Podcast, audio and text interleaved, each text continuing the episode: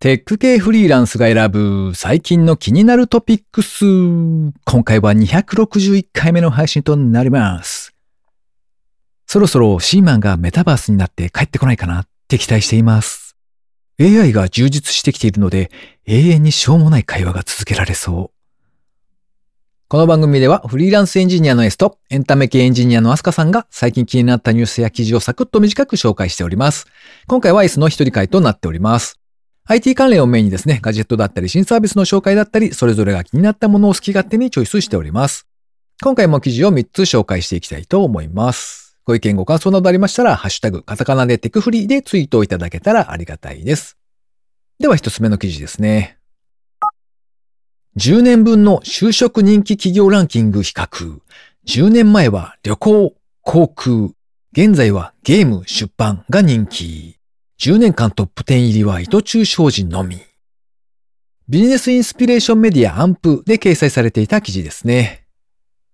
株式会社学上は、就職人気企業ランキングを2015年卒から2024年卒の10年分で比較し、結果を公表しました。2015年卒のランキングではですね、1位が JTB グループ、これを筆頭にですね、2位がオリエンタルランド、3位に ANA、7位に JAL、8位に JR 東日本、9位に HIS とトップ10に旅行、航空関連の企業が6社入っていたそうです。それから6位には三菱東京 UFJ、10位に三井住友銀行と金融も複数社がランクインしていたそうですね。で、これが2020年卒から2024年卒になりますと、5年連続で糸中商事が首位を独占。また2021年卒以降は、任天堂が年々順位を上げているほか、講談社や集英社もトップ10の常連になっているそうです。ちなみに10年間トップ10に入り続けた企業は糸中商事のみだったそうですね。まあ、学生が選ぶ人気企業なので、なるほど、そういうものなのだなと思って見ていたんですけれども、ちなみにですね、2024年卒のランキングで、えー、IT 関係の企業が出てくるのはですね、15位がスカイ、41位に Amazon、42位に NTT データ、43位が Google、51位楽天グループみたいな感じでしたね。では二つ目の記事ですね。Z 世代はタイパ意識で約33%が4人以上と同時進行。Z 世代、婚活ど真ん中世代、40代以降のマッチングアプリの使い方比較調査。こちらはプレスリリースで配信されていた記事ですね。マッチングアプリお見合いを運営する株式会社ネットマーケティングは、株式会社パラソルが運営する未婚男女のマーケティング研究機関、恋愛婚活ラボと共同でマッチングアプリの使い方について調査を実施したそうです。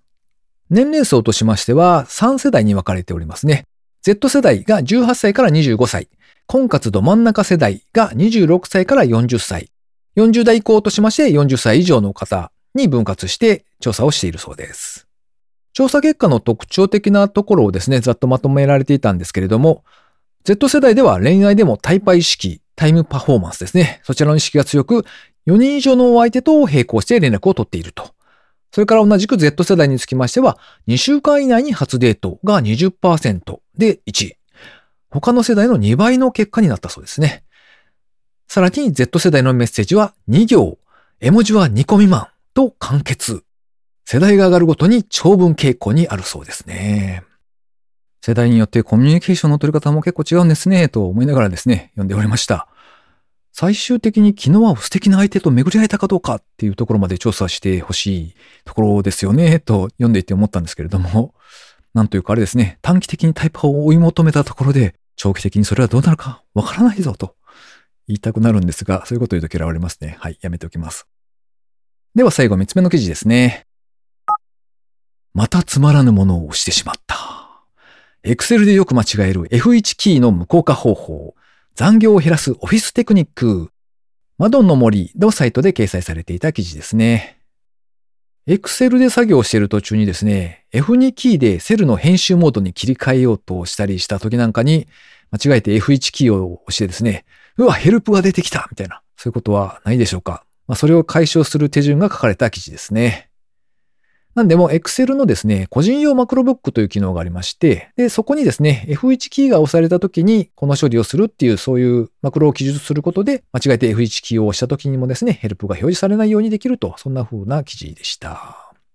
まあ、エスケープキーと間違えてみたいな時もあるので、これは結構皆さん経験があったりするんじゃないでしょうか。ちなみに自分の場合はですね、すべてのアプリでですね、あの Emacs キーバインドというあのちょっと特殊なエディターのキーの使い方っていうかですね、カーソルキーを使わなくても、コントロールキーと他のキーとの組み合わせでカーソルが移動できるとか、基本的にあの、ホームポジションから動かさずにいろいろできるっていう、まあそういうキーの動かし方がありましてですね、すべてのアプリでそれがやりたいというわけで、えー、ノドカっていう、そういうキーバインドを変更するアプリですね。あの、Windows なので、えー、そういうアプリがありまして、そちらを使っております。Mac ですと多分カラビナっていうアプリがそれに相当するんじゃないんでしょうかね。で、まあそういったもので、Excel の場合は F1 のキーは押しても無効になるようにですね、設定を行っているっていう感じですね。ということで今回紹介する記事は以上となります。続きまして番組にいただいたコメント紹介のコーナーですね。まずはモラピョンさん、いつもありがとうございます。